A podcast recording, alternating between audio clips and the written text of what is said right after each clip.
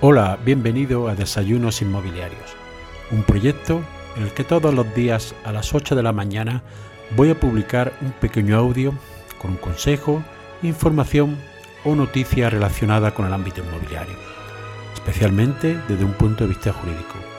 Mi nombre es José María Luque, soy abogado y me puedes seguir en mi página web abogadoinmobiliario.com. Para darte de alta las principales plataformas y seguir estos audios, lo puedes hacer en mi página web abogadoinmobiliario.com barra podcast. Llega la época de la declaración de la renta y si tenemos algún inmueble en alquiler, bien sea una vivienda, un local, un garaje, un apartamento turístico, hay que calcular cuál es el rendimiento inmobiliario que hemos obtenido del mismo. Pues bien, para ello hay que calcular en primer lugar los rendimientos, el rendimiento íntegro que hemos tenido por el alquiler de ese inmueble. A este se le aplicará una deducción de unos gastos y en su caso, en algunos casos, hay cabe reducciones del mismo. En primer lugar, los gastos que se pueden deducir, entre otros, son los siguientes. Em, los intereses y demás gastos de financiación de capital ajeno que hayamos invertido en la adquisición o mejora del bien, que puede ser también que hayamos adquirido el derecho de uso y disfrute y lo alquilemos así como de los bienes cedidos con el mismo.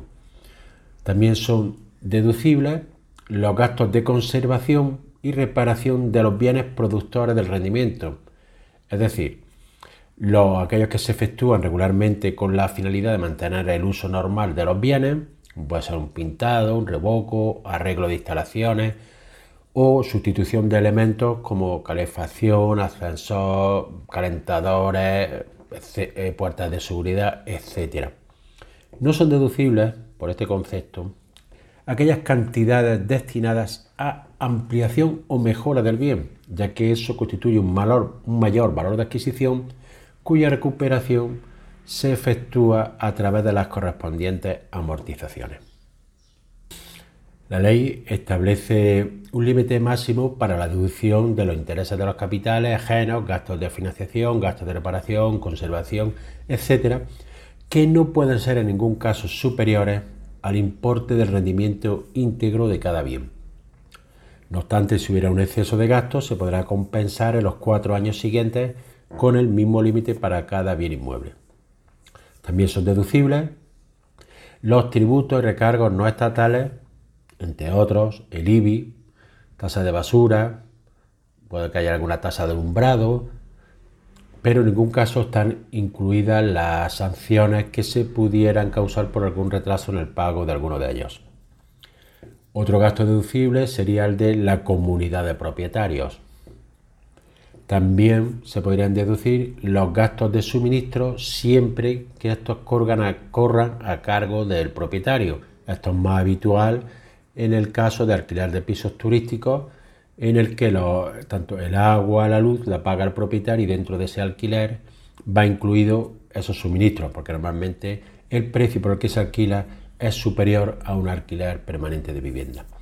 Se puede deducir también las primas de contratos de seguro, tanto seguro para el seguro normal que el seguro del hogar y también si hemos contratado un seguro de renta. Podemos deducir también los gastos realizados para, eh, en su caso, defensa jurídica o gastos de inmobiliaria en algún caso si ha intervenido en la gestión del, inmueble o en la firma del contrato y tenemos ese gasto. Y por último, podemos decir también que, se, puede, eh, se amortiza parte del bien inmueble en, la cantidad de un 3% del valor catastral del mismo. Por último, decir que cabe reducción del rendimiento siempre que sea alquilado como vivienda habitual.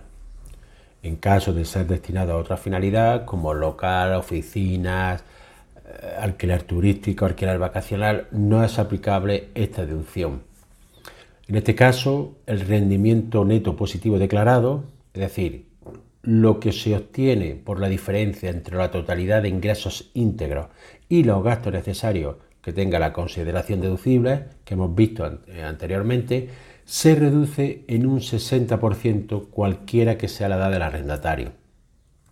La reducción, dice la ley, no se aplica a los alquileres de apartamentos turísticos, ya que su finalidad no es satisfacer una necesidad permanente de vivienda, sino cubrir una necesidad de carácter temporal.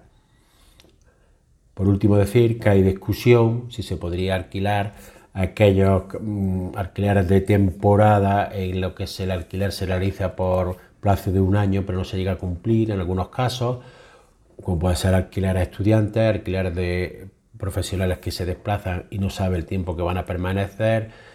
Aquí hay discusión entre la agencia tributaria, que siempre dice que en estos casos ningún caso es deducible, pero ya algunos tribunales de justicia sí están admitiendo que se puede aplicar esta reducción siempre que sea la vivienda habitual con carácter de permanencia.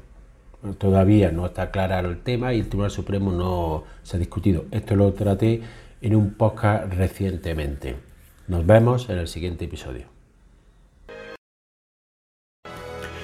Y así llegamos al final del episodio de hoy. Espero que te haya sido de utilidad para ampliar tu conocimiento en el ámbito inmobiliario.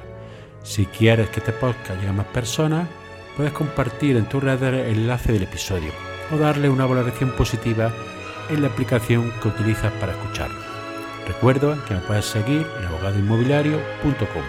Gracias por escuchar, nos vemos en el siguiente episodio y que tengas un excelente día.